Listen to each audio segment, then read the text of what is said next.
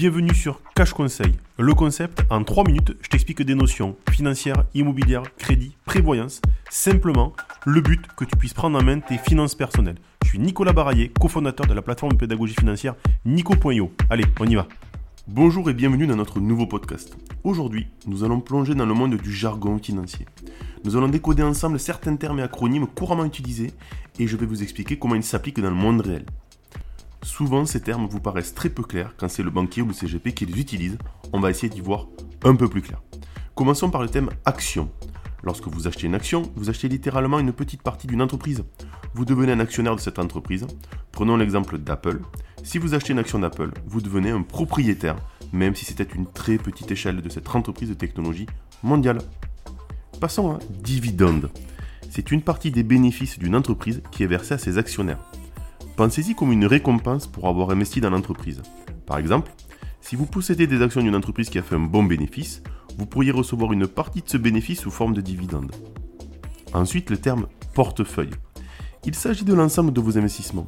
Si vous avez des actions Apple, des obligations du gouvernement français et un appartement que vous louez, tout cela fait partie de votre portefeuille. Maintenant, un terme que vous entendez souvent est le terme de rendement. Il s'agit de la quantité d'argent que vous gagnez sur un investissement. Si vous achetez une action pour 100 euros et que vous la vendez un an plus tard pour 110 euros, votre rendement est de 10%.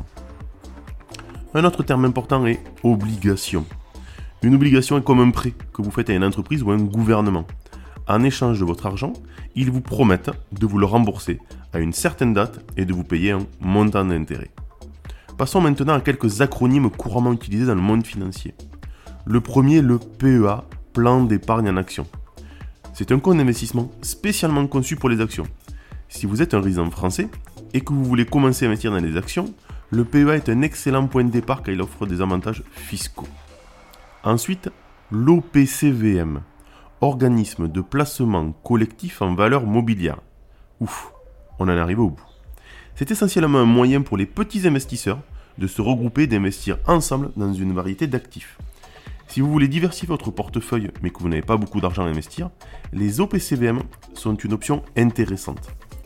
Un autre acronyme que j'utilise assez souvent pour ma part, le CAC 40. C'est un indice boursier qui suit les 40 plus grandes entreprises cotées à la Bourse de Paris.